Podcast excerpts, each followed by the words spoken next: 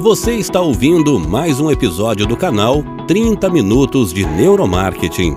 Queremos que você mergulhe com a gente no mundo da neurociência aplicada a negócios.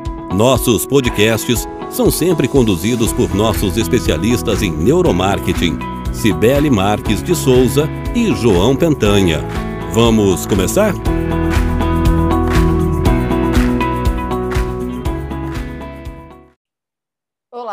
Eu sou a Cibele, diretora de marketing da Festes. Hoje a gente vai falar sobre neuromarketing. Eu estou aqui com o João e com o nosso convidado Sérgio. Ele é docente em cursos de graduação e pós-graduação, doutorando em administração, consultor na área de planejamento estratégico, gestão de pessoas, vendas e marketing. Gente, o cara é uma fera. É, Sérgio, eu, eu vi num post seu no LinkedIn é, que hoje um negócio ele só vai conseguir prosperar de forma sólida e perene se ele for capaz de superar as expectativas dos seus potenciais clientes por meio de conhecimentos oriundos de setores como marketing e inovação. Tá? É, é, esse é o seu post lá. Então, um, se uma empresa, é, na atual conjuntura que a gente está vivendo, deseja progredir, deseja ter sucesso bem, e, e, e ter resultados robustos e expressivos, ela deve ser capaz de combinar dois aspectos essenciais: a força humana, apoiada pelas novas tecnologias, e a força biônica.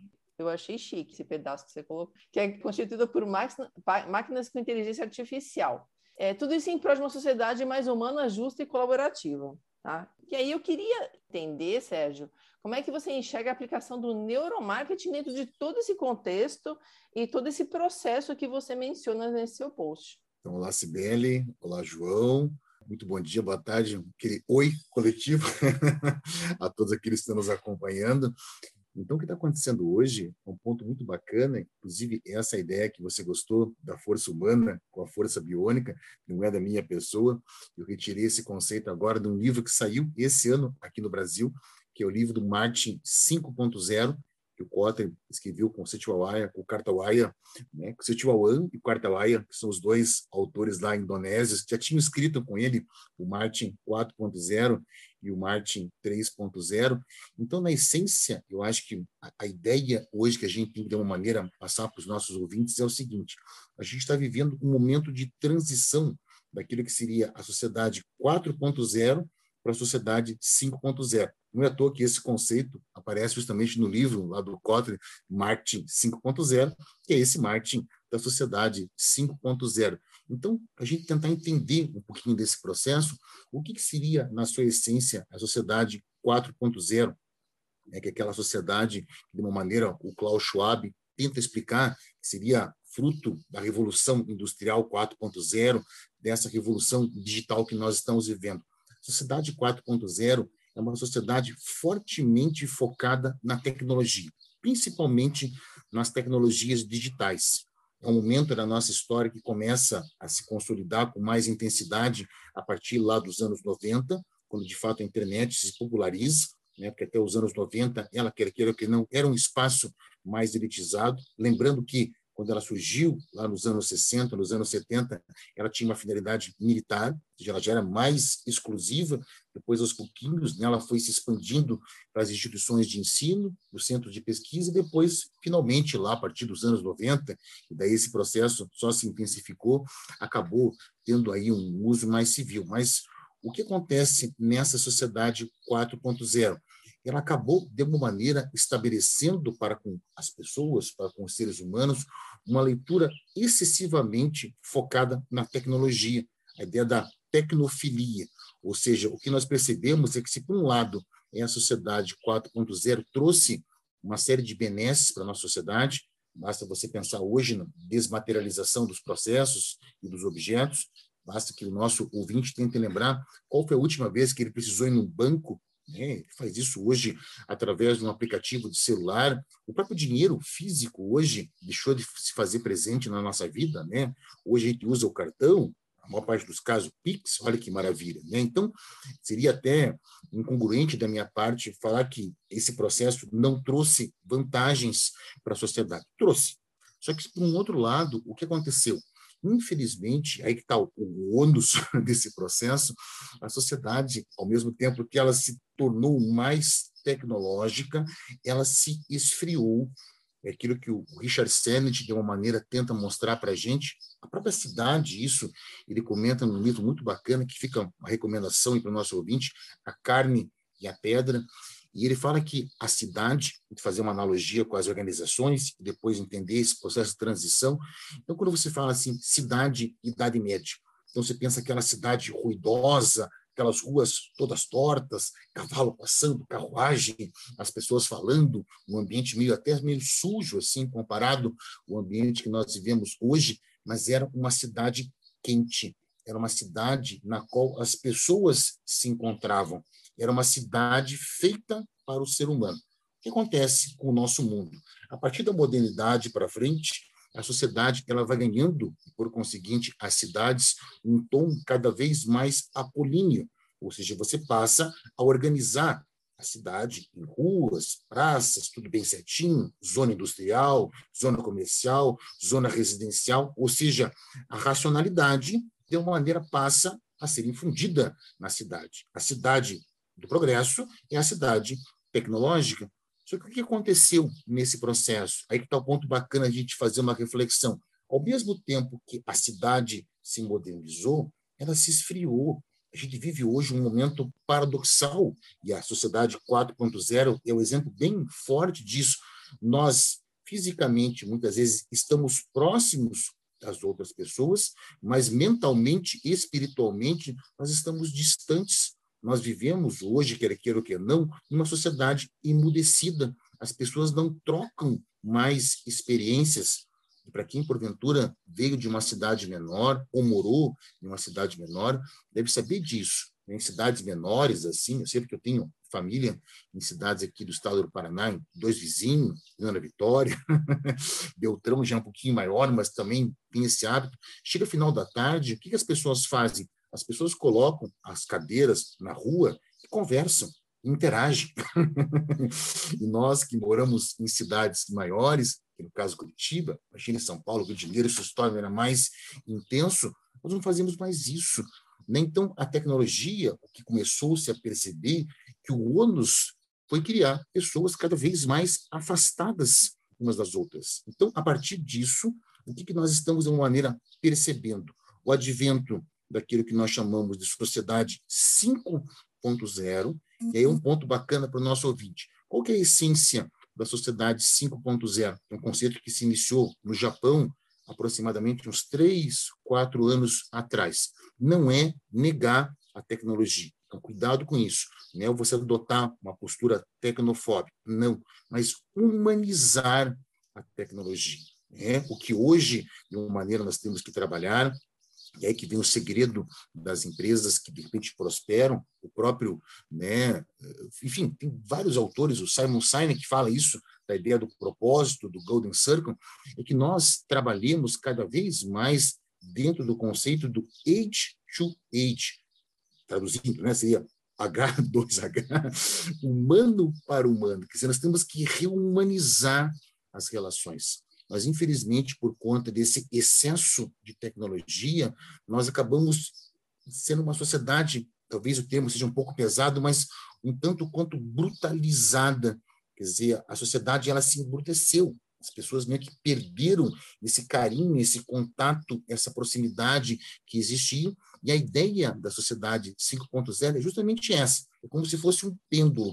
Nós fomos muito para a parte da tecnologia então, de alguma maneira, a gente tem que manter essa tecnologia, afinal de contas, ela tem as suas benesses, só que o foco não pode ser a tecnologia pela tecnologia, ou seja, enxergar a tecnologia como solução. A tecnologia é um meio, é uma ferramenta, é uma plataforma que vai permitir com que as empresas se conectem mais fortemente com as pessoas, as pessoas voltem a interagir, ou seja, esse que é o ponto bacana, né? E que a gente possa de alguma maneira, aí fazer o, fecho dessa primeira ideia, como você fala, né?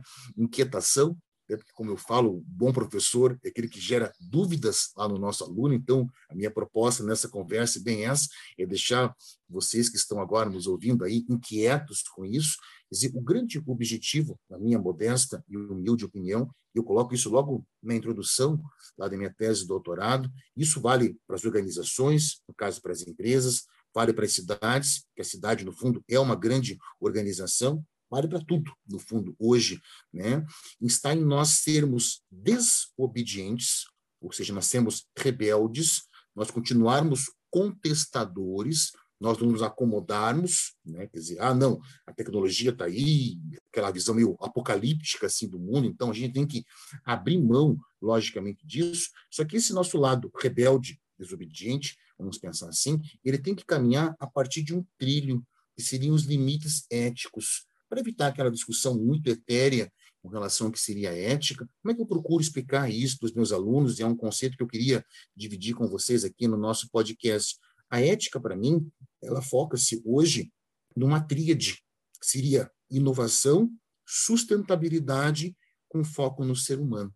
Quer dizer, o segredo daqui para frente, na minha humilde e modesta opinião, está nisso. E onde é que está aí o neuromarketing nessa visão toda? O neuromarketing ele tem uma proposta muito mais, vamos pensar assim, humanizadora, enxergar o ser humano mesmo uma perspectiva muito mais biológica do que propriamente um ser racional, evoluído, que tenha pleno controle das suas ações, de tal maneira que esse processo de lapidação das relações também depende da gente. Né? Então, eu acho interessante o Neuromarketing nesse sentido, porque ele procura tirar um pouco esse véu de que a sociedade racional, essa sociedade tecnofilia, focada na tecnofilia, é de fato a sociedade da felicidade. A gente tem que enxergar o ser humano dentro de um ponto de vista mais biológico, usar entre aspas, nós vistos mais como animais, que precisamos de carinho, de atenção, do que seres plenamente racionais que executam tudo de maneira 100% planejada. Sérgio estava falando, eu estava só imaginando né, essas relações humanas se perdendo cada vez mais, porque a gente tem agora o advento do metaverso. Uhum. E eu li ontem que em três anos a gente não vai mais praticamente se encontrar pessoalmente, a gente vai fazer tudo através do metaverso. e, eu, e eu fiquei um pouco assim assustada, porque eu acho que a, a, nós, como seres humanos, a nossa, a nossa grande qualidade é a interação, e é onde a gente aprende, né? Uhum. E, e, uhum. nada como um olhar, um toque de pele, você sentir a energia da pessoa que está ao vivo na sua frente, eu acho que isso é o que, o que constrói a gente e o que faz a gente evoluir como, como espécie. Uhum. E, e, eu fico um pouco perturbada quando eu penso nessa coisa de metaverso. Eu, eu, eu, eu me imagino daqui, daqui pouco tempo, igual aqueles vovozinhos que vão no caixa eletrônica de banco e não sabem nem onde mexer, sabe? É, totalmente aversa a, a, a, esse tipo de tecnologia. Mas eu acho que, enfim, é um caminho, é um caminho sem volta. A gente está progredindo para ir para esse, esse, esse lado mesmo e não, acho que não vai ter jeito. Bom, pegando um gancho aqui, Sérgio, é, quando a, a, a, gente pensa em branding, é, branding é alguma coisa imprescindível para o sucesso de organização, seja ela desde a da padaria até uma grande empresa multinacional. E as empresas que não têm marcas fortes e marcas que são lembradas, marcas relevantes, é, dificilmente elas são capazes de desenvolver estratégias de sucesso de médio e longo prazo. Como é que você vê a, as pesquisas de neuromarketing é, para as empresas para trabalhar no fortalecimento das suas, das suas respectivas marcas? Eu acho que uma das principais vantagens da leitura do neuromarketing, as principais contribuições, vamos pensar assim, não só do neuromarketing, da neurociência, é que a partir desses conhecimentos que vieram lá com o Dr. Paul MacLean, e é interessante porque eu tenho uma das minhas formações na área da psicanálise e é bacana porque, mesmo a neurociência, vamos pensar assim, no outro posto, a psicanálise, seguindo por caminhos diferentes, acabam chegando a conclusões muito parecidas. E a principal conclusão que eu, particularmente, comungo, que essas duas correntes chegam, é que nós não somos pessoas, tal como no passado imaginávamos, que nos controlávamos, que nós tínhamos determinados padrões que eram 100%, vamos imaginar assim, cartesianos, que todo mundo tinha a mesma trajetória de vida, Né? Então, acho que um dos principais aspectos interessantes das pesquisas da neurociência, no plano macro, seria esse. Na questão mais específica do nosso dia a dia, nós que somos da área de business, da área de marketing, eu acho que uma das principais contribuições está em nós nos afastarmos aos, ao pouquinho, e veja que é um processo que vai demorar e não tempo, das pesquisas que ela tem uma vinculação muito forte a critérios demográficos e geográficos, explicá-los aí para os nossos ouvintes. O que é um critério demográfico? Aí lembre do, do censo demográfico. É você segmentar os grupos, as pessoas, a partir de critérios ou de variáveis tais como idade, gênero, grau de escolaridade, quantidade de filhos e ou regiões do tipo todas as pessoas que moram em determinado lugar X, Y, Z têm um comportamento, sabe aquela visão bem estereotipada que nós temos em determinados agrupamentos humanos? Ah, porque as pessoas da região X se comportam assim, as pessoas da região Y se comportam da região W, enfim, aquelas coisas que nós vemos aí mais arcaicas, mas que de uma maneira né, se mantém. Então, o neuromarketing procura se afastar disso, de tal maneira que o próprio conceito hoje do que é ser jovem caiu por terra. Marcas que no passado tiveram muito sucesso, como a Gap, por que elas estão em crise hoje em dia? Porque a Gap se posicionava como marca para o jovem. Lá nos anos 90, isso não dava certo, 80, vamos pensar assim, que era a época lá do grunge, né, porque eu ouvia, até hoje ouço, né, mas tem a época clássica, assim, de ouvir lá Pearl Jam, Kurt Cobain, né, as pessoas andavam de moletom, né, então era fácil você posicionar uma marca, porque havia no nosso imaginário um conceito do que era ser jovem, né? Hoje, se você porventura fazer uma pergunta, e basta que nosso ouvinte agora faça essa indagação, né? converse com os seus botões agora, o que é ser jovem? Não dá mais para você definir o jovem por uma idade. Jovem é uma atitude. Não sei se vocês concordam comigo. Então, a partir dessa mudança, dessa ruptura, hoje, dentro da pesquisa mercadológica, aí é uma contribuição que quer queira que não, nós temos o neuromarketing, é que nós caminhemos para pesquisas que se foquem cada vez mais em questões psicográficas e comportamentais, de tal maneira que você passa a estudar as pessoas não mais a partir de idade, gênero, grau de escolaridade ou outra questão mais etnia, como no passado. Isso até é levado em alguns pontos em consideração, mas é uma questão completamente secundária. Hoje o segredo de uma marca forte é pensar em estilo de vida, né? Você pega lá o exemplo clichêzão que você encontra nos livros de marketing, é a Harley Davidson. Por que ela faz tanto sucesso? Porque ela é uma marca que está focada em estilo de vida. ela não tem, ela tem lá um, um brand persona, vamos pensar assim, aquele indivíduo clássico, né, o buyer persona e o brand persona, na verdade, é muito próximo, né, do caso da Harley Davidson, aquele indivíduo lá de uns 30, 40 anos, jaqueta de couro, camisa preta, de banda de rock, né, aquela coisa que a gente vê isso muitas vezes nos filmes, mas veja que o consumidor, o cliente da Harley Davidson, tem um espectro muito mais amplo do que isso. Mas por que, que acaba, de uma maneira, se mantendo isso no nosso imaginário? Ou porque a pessoa, de fato, se vê lá, quer dizer, ele tem características que combinam com esse bairro persona, o cara também tem tatuagem, anda de coturno, ou tem uma questão aspiracional, tanto que você vê que muitos proprietários de Harley Davidson não têm nenhuma dessas características do buyer persona, mas mesmo assim ele se afeiçoa à marca, porque ele tem essa relação aspiracional. Ele gostaria, em alguns momentos da sua vida, quem sabe, ser um Hell Angel e se libertar de determinadas amarras que acabam atrelando ele àquele mundinho que ele se vê de uma maneira compelido a viver.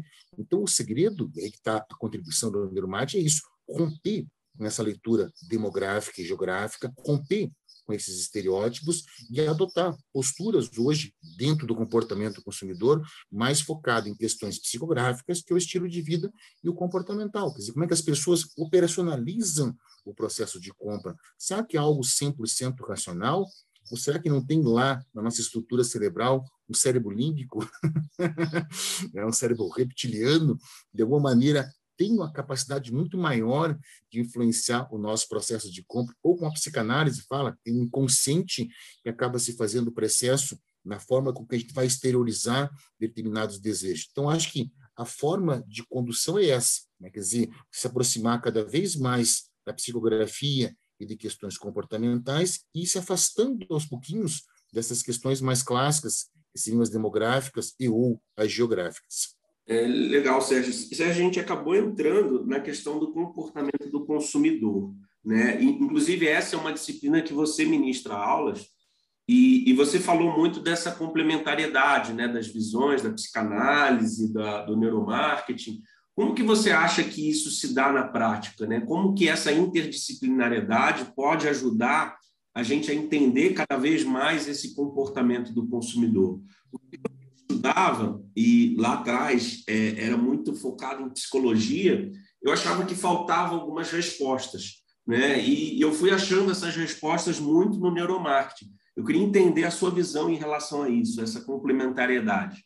O que eu acho bacana, e aí vem uma própria crítica ao nosso sistema de ensino, e isso não é uma exclusividade do ensino superior, do ensino como um todo, se nota que boa parte dos professores, e é triste falar isso, mas é uma crítica à nossa categoria, estão filiados, vamos pensar assim, a determinados clãs epistemológicos, que eu digo, que na prática acabam sendo como se fossem igrejas, seitas. Então, o indivíduo ele se filia a uma determinada linha de pensamento, a uma determinada epistemologia, e em determinados casos, isso acontece muito, principalmente em cursos de estricto senso, mestrado, doutorado, ele está mais preocupado em deslegitimar outras linhas de pensamento do que tentar estipular contribuições para o campo de estudo. Então, às vezes, o indivíduo segue uma linha dentro da psicologia, ou dentro do marketing, ou dentro de qualquer outra ciência, e ele está mais preocupado em mostrar que a linha dele tem maior possibilidade de atingir a verdade do que a linha do outro. Sendo que, na verdade, e essa é uma postura que eu sempre procurei adaptar isso nas minhas aulas, as linhas, em muitos dos casos, chegam a conclusões muito parecidas por linhas diferentes. Nada impede que você acabe, na hora de você construir uma leitura da realidade, se apropriar de conhecimentos, de saberes, de métodos que foram em diferentes momentos da história criados, estipulados e depois aperfeiçoados por outros pensadores então, a gente tem que tentar, na medida do possível, para fortalecer a própria psicologia do consumidor, romper com essa visão meio clânica, sabe? Essa coisa meio de igreja. e por que eu falo isso? Porque durante muito tempo, nós aqui no Brasil, e isso, quer queira ou quer não, é reflexo da nossa influência aí, da literatura, dos autores norte-americanos, isso é fato, Basta que nós lembremos que os primeiros cursos de administração no Brasil eles só surgiram graças ao convênio que foi feito lá com o Getúlio Vargas, na época lá da Segunda Guerra Mundial, com o governo norte-americano. Vocês devem lembrar da época de colégio, né? o Brasil saiu do foco de influência dos países do eixo e se aliou aos aliados por conta de um acordo. Esse acordo previa várias coisas, né? Lá a criação da usina lá a siderurgia de volta redonda, e um dos pilares que sustentava esse acordo era a criação, aqui no Brasil, dos cursos de administração, originalmente administração pública e depois administração privada. Então, os primeiros professores que vieram a desenvolver aqui cursos de administração no Brasil vieram dos Estados Unidos. E é lógico que eles trouxeram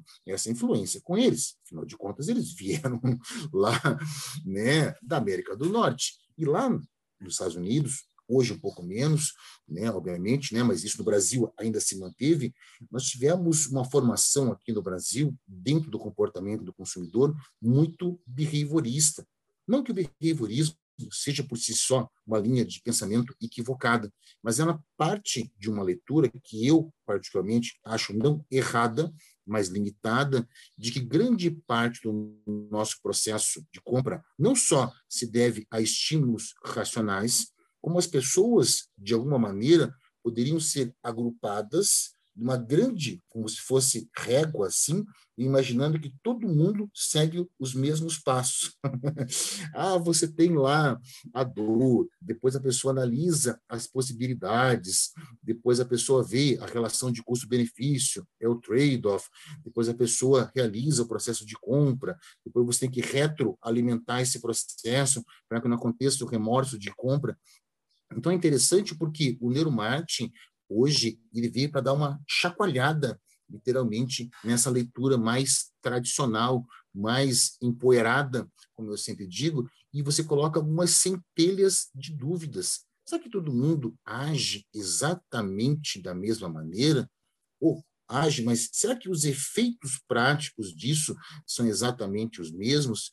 Então, acho que um ponto bacana para a gente tentar aí pensar agora no campo psicologia do consumidor é exatamente isso que o João estava colocando. Eu acho que, em parte, isso que ele estava falando das faltas de determinadas respostas vem da necessidade de nós começarmos a trabalhar leituras inter e transdisciplinares. Quer dizer, trazer conhecimento de outras linhas de pesquisa, de tal maneira que você consiga se aproximar mais fortemente, não da verdade, porque a verdade é um conceito muito iluminista, que é verdade, né? Mas ter um pouquinho mais de certeza, um pouquinho mais de previsibilidade com relação aos comportamentos das pessoas. Quer dizer, o segredo está muito mais na fronteira, na intersecção das epistemologias, das linhas de pensamento, do que aquele indivíduo purista que segue um autor lá de cabo a rabo. Então, mesmo nós aqui, vamos imaginar o caso do Neuromarte, nada impede que nós bebamos de outros conceitos, de outras teorias, de outros autores, de tal maneira que a partir dessa mescla a gente consegue ter uma visão mais aprimorada lá do nosso público-alvo e, por conseguinte, do nosso mercado. É interessante, né? Porque quando a gente começa a pensar, né, essa, essa forma lógica da gente se, compor, se comportar, comprar, enfim, né, a gente vê na prática que o, o irracional ele está muito presente nos nossos comportamentos de compra. Uhum. E, e, outra matéria que você ministra, que é o marketing de varejo, eu acho que é, ele exemplifica o quão irracional a gente é. Né? E eu queria que você é, explanasse um pouco, professor, a respeito da, da aplicação do, do neuromarketing, dessas novas descobertas, no ambiente de? Eu acho que é um, um, ambiente que exemplifica muito o potencial que a gente vê no, no neuromarketing. Eu concordo contigo, sou suspeito para dizer. Afinal de contas, eu tenho um grupo de pesquisa lá numa das instituições onde eu trabalho que trata justamente disso. A gente trabalha de marketing de varejo e essa infusão das novas tecnologias dentro da chamada sociedade da informação então, um ponto que eu sempre discuto com os meus alunos, e acho que é bem bacana que a gente ressalte isso no nosso podcast, é o seguinte: existe um mito, olha que interessante, de que o varejo tradicional vai acabar. Não, tudo vai virar online, as pessoas não vão mais querer ir no shopping center, as pessoas vão querer fazer operações só em casa. Então, isso é um mito. Tanto que hoje nós vivemos um fenômeno muito bacana chamado DeFi digital. Basta nós lembrarmos lá da questão da Amazon, de rematerialização de determinados elos desse processo de entrega.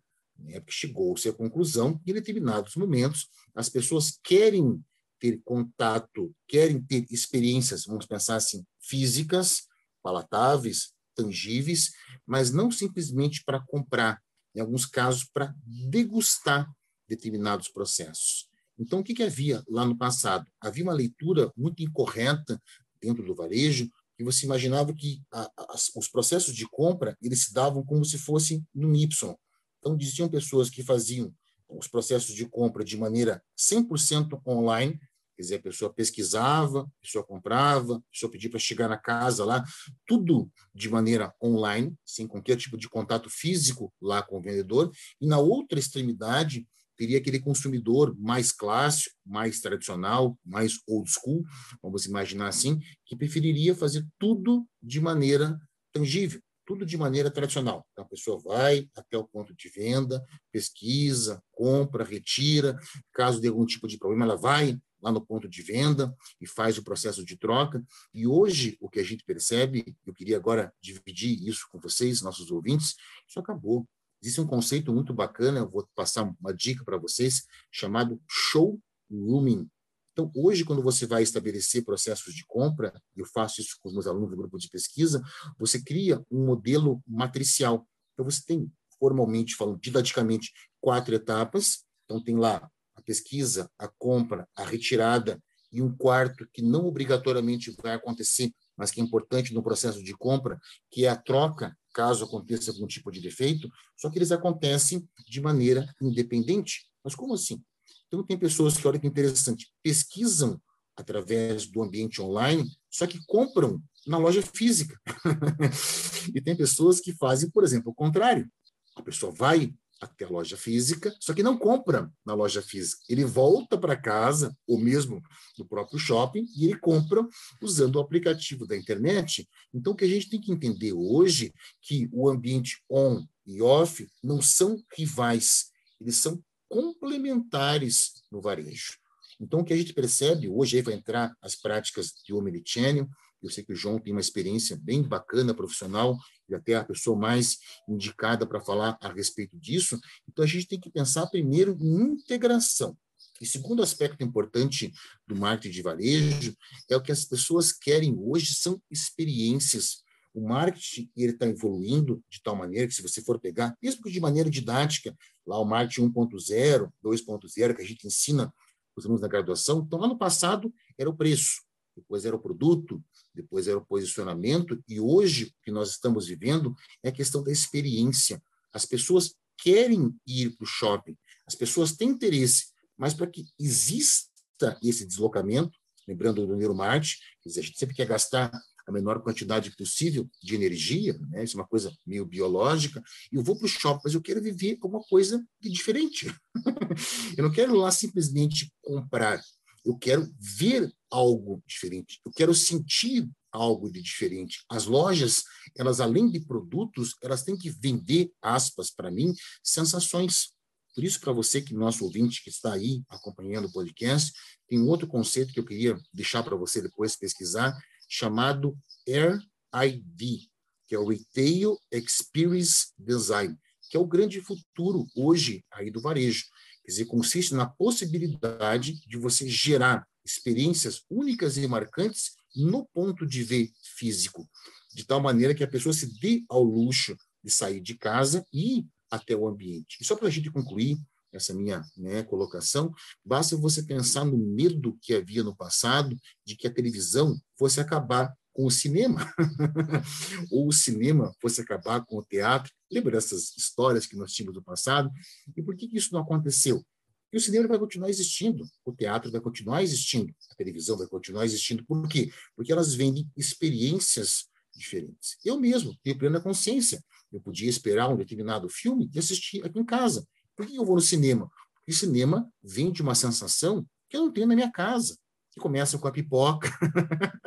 então, tem toda uma série de questões imbricadas nesse processo de assimilação que a gente muitas vezes não se dá conta. Então, o segredo hoje do varejo, só para deixar isso bastante claro para quem está nos acompanhando, está no deslocamento da questão do preço, do produto e uma aproximação cada vez mais intensa para a experiência. A palavra-chave hoje do varejo, para que uma loja consiga de fato prosperar, além da integração do on com offline, é geração de experiências positivas.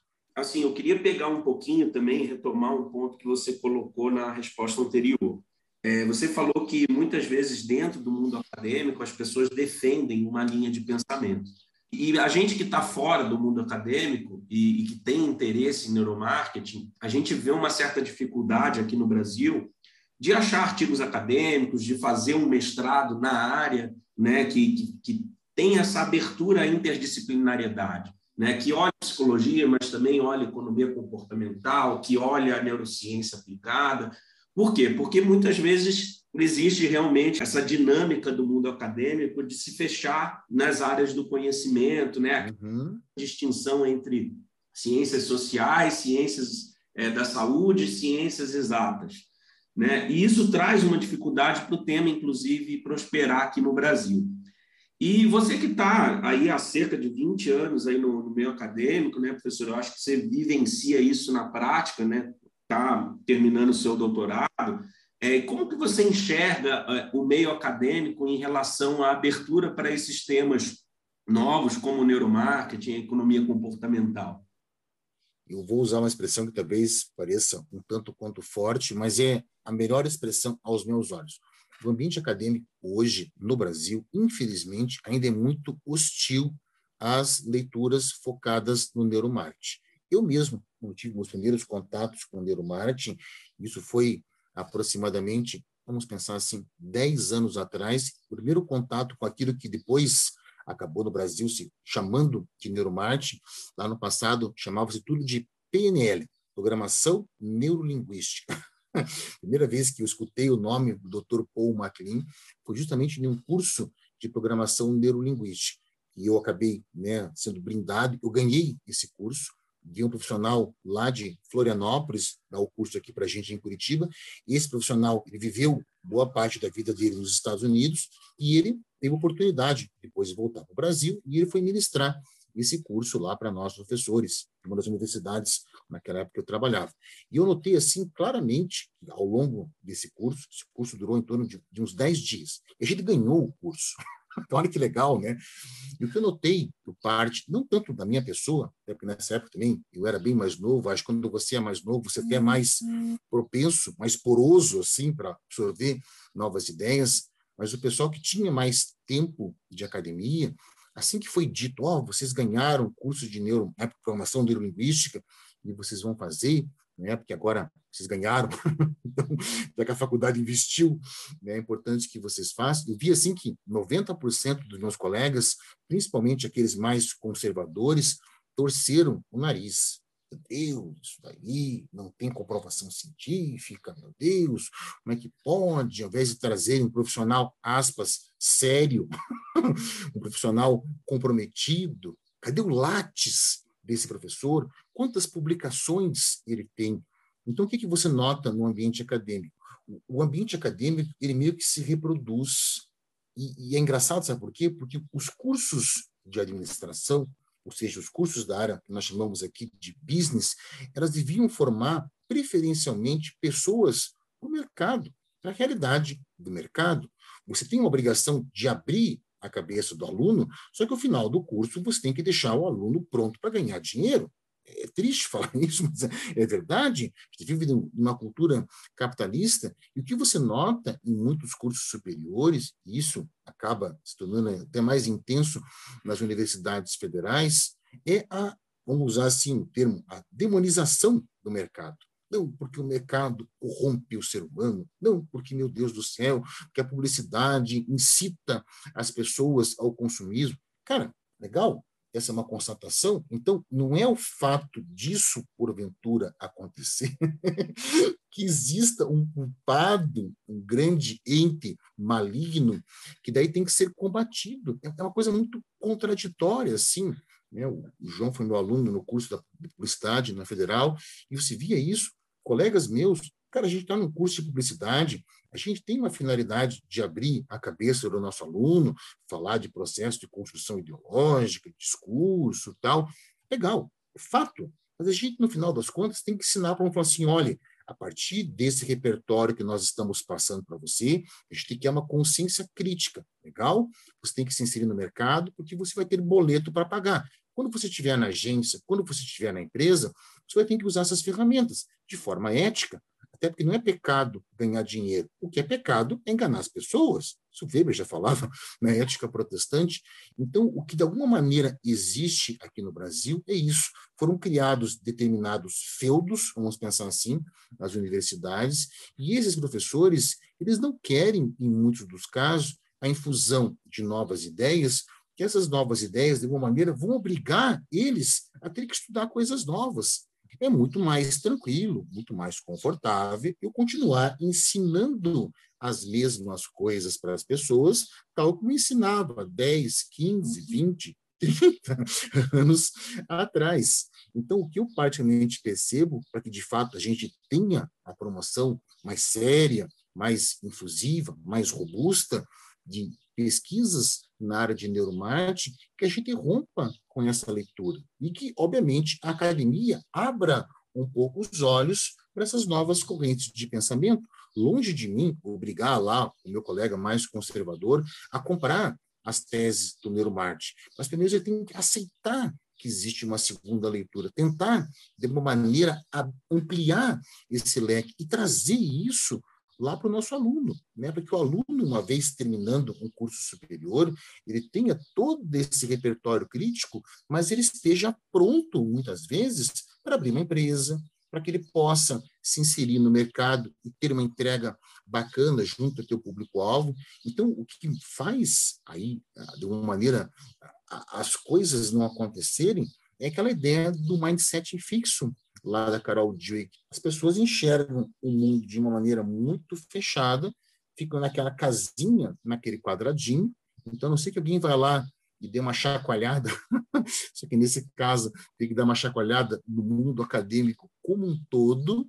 Infelizmente, a gente vai acabar ficando meio atrasado, porque o mercado ele gira num timing, muita coisa vai sendo descoberta, só que ao invés de ter um processo de retroalimentação com a academia, que a academia podia pegar esses conceitos, aperfeiçoar, fazer outras pesquisas e devolver isso para o mercado, o que infelizmente a gente nota muito aqui no Brasil é essa dissociação. Quer dizer, universidades que podiam ter um contato muito mais próximo com o mercado dentro de uma política ganha-ganha, não tem nada a ver com vender a sua alma no mercado, surreais, o ano de 2021, mas uma sinergia. Então, pô, o mercado precisa disso, a academia vai pesquisar, e vamos trabalhar de maneira complementar, de tal maneira que você tenha, como acontece em outros países, esse intercâmbio. Quer dizer, o indivíduo fica um tempo no mercado, depois ele fica um tempo na academia estudando, depois ele volta para o mercado, e o timing é um pouco mais correto. Enquanto a gente não tiver esse tipo de situação no Brasil, a gente vai ter essa dissociação. Quer dizer, como o João colocou, quer dizer, o João tem interesse em estudar neuromarketing, que é algo super atual, mas por que, que você não consegue muitas vezes fazer isso no Brasil? Porque tem um gap, tem uma defasagem. Quer dizer, tem professores que insistem em determinadas leituras, que legal, bacana, são importantes, mas que literalmente pararam no tempo. É, é triste, mas infelizmente é real.